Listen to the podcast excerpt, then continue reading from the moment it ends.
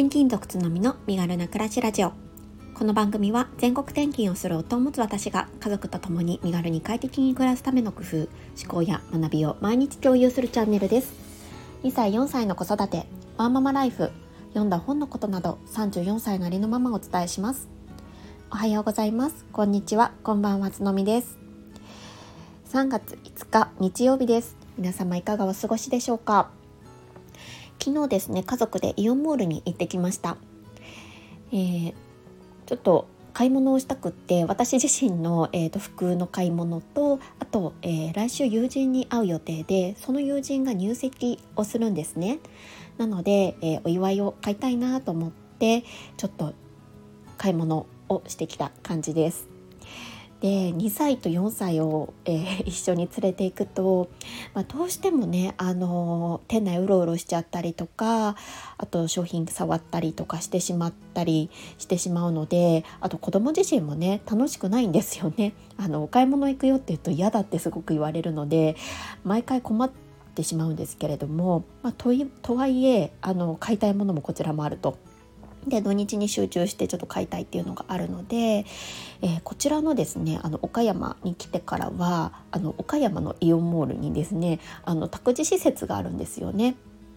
でそこをうまく利用しながら買い物をしています。えー、2時間ぐらいあの預けさせてもらって子どもたちは2時間そこの中で遊んでその間にもう集中してあの買い物をするみたいな感じです。2時間あればもう子供がいなければねあのかなりサクサクとあの進むので結構重宝してます。で子供自身もいつもの保育園とはもちろん違いますしいろいろ家にもないおもちゃもたくさんあるのですごく喜ぶんですよね。でまあちょっとねあのお金はかかってはしまうんですけれどもまああの何ですかねタイムイズマネーみたいな感じであの集中してちょっとあの買い物をするためにも子どもたちにはそこに、えー、入っててもらって買い物をするっていうのをたまにやっています。で今日はその買い物の時に思ったことっていうことでちょっと皆さんにシェアしたいなと思っています。え今回のお話特にあの学びがあることとかも全くないんですけれども、え皆さんどうですか？みたいな感じの、えお話になってるのでよろしければお付き合いください。えーそう昨日ですねあの本来の一番の目的は友人の、えー、結婚の入籍祝いを買うっていう感じだったんですけど、まあ、ちょっとね時間が余ったので春物の服をちょっと自分のとこでこう見てたんですよね自分の服を買いたいなと思って久しぶりにこう見ていたんですけれどもその時にですね感じたことがあります。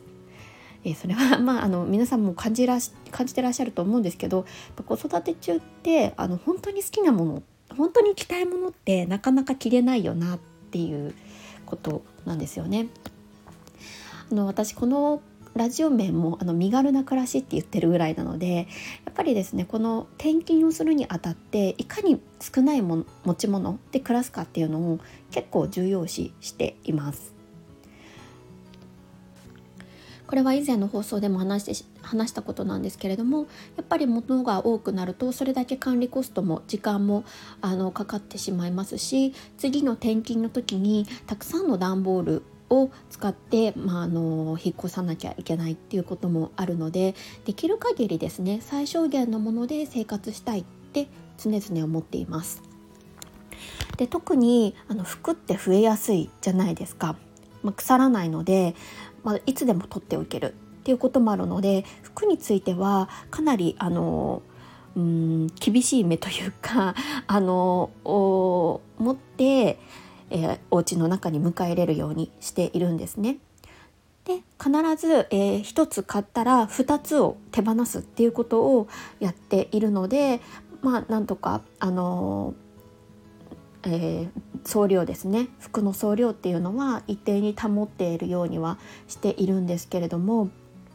やっぱり量だけじゃなくってその服のクローゼットを見た時にやっぱ自分がこうテンションが上がるものっていうのがいいなって思ってます。うん、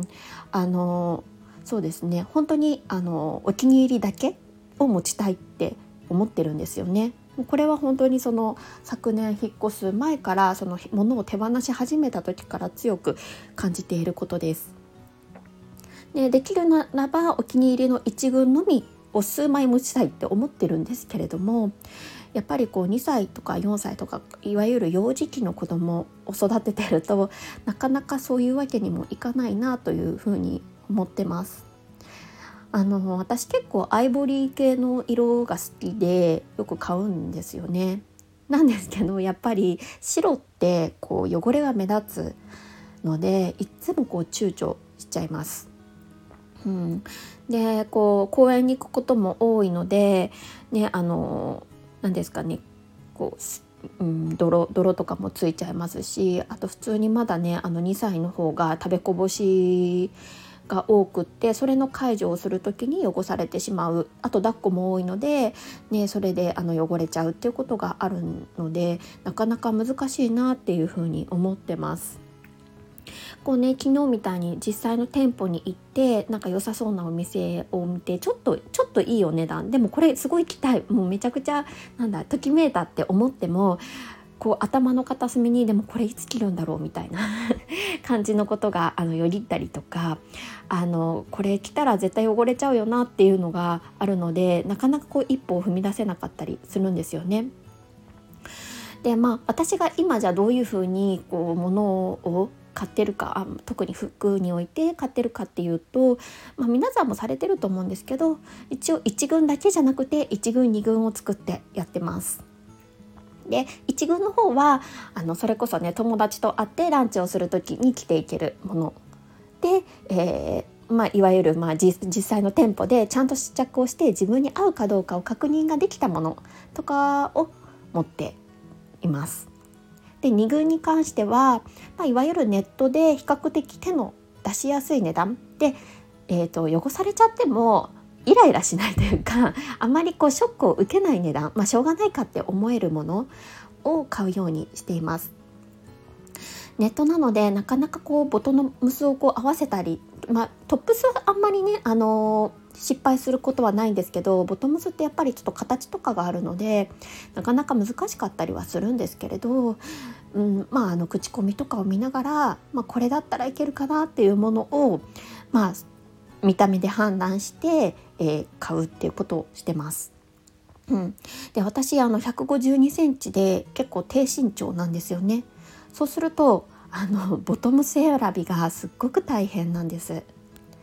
まあ、これ実店舗でもそうなんですけれどあの、まあ、ネット通販ってなると、まあ、さらに難しくってあのなかなか苦労してたんですけど、まあ、最近ですねあのいいいいサイトっていうかもう知ってらっしゃる方多いと思うんですけどを見つけて私は結構そこをあのヘビロテしています。あのえーとですね、通販サイトのあのリリエディ？リエディっていう、えーとサイトですねえーと、こちらが、えーと、比較的お値段もそうですねあの高くても5,000円ぐらいとかで、えー、買えるものになっていていいのは低身長向けみたいなあの本当にあの小柄な人向けのサイズも出ているのですごくいいなと思ってます。なのでボトムスであの2軍2軍というか子どもたちと履いていくような服に関してはこのリエディを使っています。うん、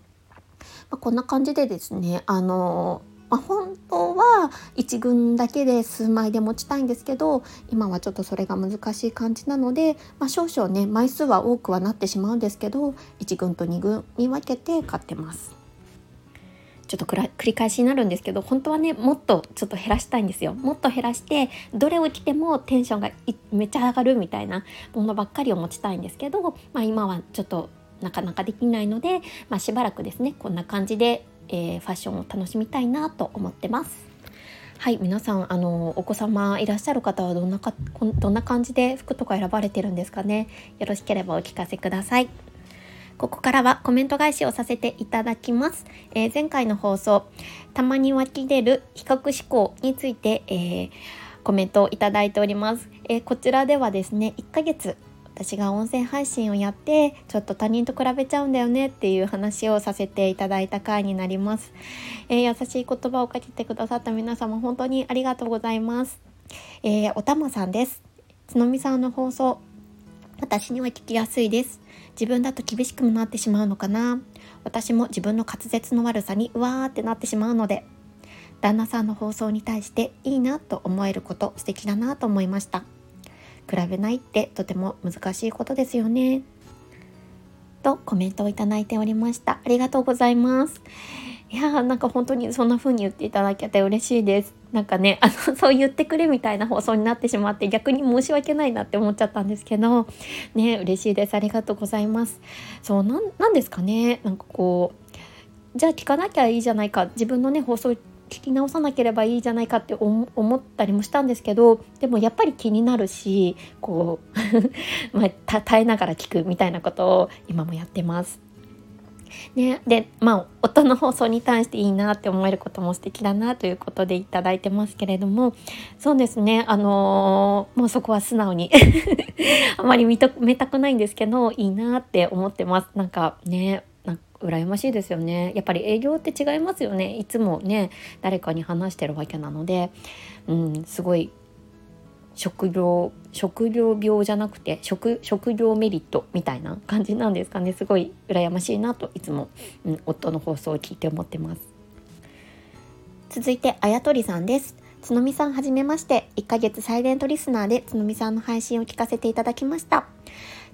確かにマーチームの2月配信開始の皆さんがお上手で私にとってはこのハードルの高さも自身が配信を開始できない理由の一つですね。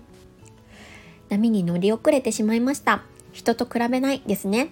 つのみさんのチャンネルは声も話し方も聞きやすくて内容も素敵でこれからも聞かせていただきたいと思えるチャンネルです。頑張りすぎず楽しんでくださいね。また聞きに来ますといただいてます。いやー本当にこんなこと言われると、もう本当に嬉しいです。ありがとうございます、あやとりさん。